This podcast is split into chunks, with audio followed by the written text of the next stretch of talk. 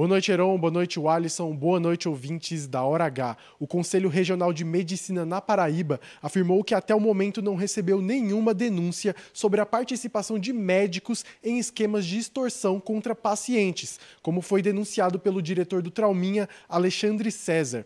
O diretor de fiscalização do CRMPB, Bruno Leandro de Souza, ressalta que a prática de aliciar pacientes para agilizar a alta e fazer o procedimento em clínicas privadas é crime crime, mas até o momento ele afirmou que nenhuma denúncia chegou ao conselho e, se chegar, o responsável responderá sobre a ética profissional.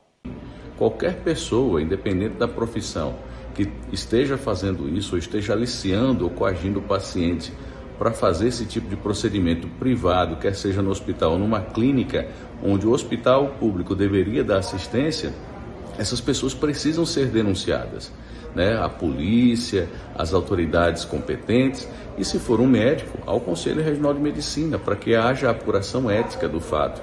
A parte civil e criminal, obviamente, fica com a Justiça, a parte ética com o Conselho Regional de Medicina. Até agora não chegou nenhum nome de médico que estivesse participando de qualquer tipo de procedimento dessa natureza, mas se acaso acontecer, se chegar uma denúncia, será aberta uma sindicância.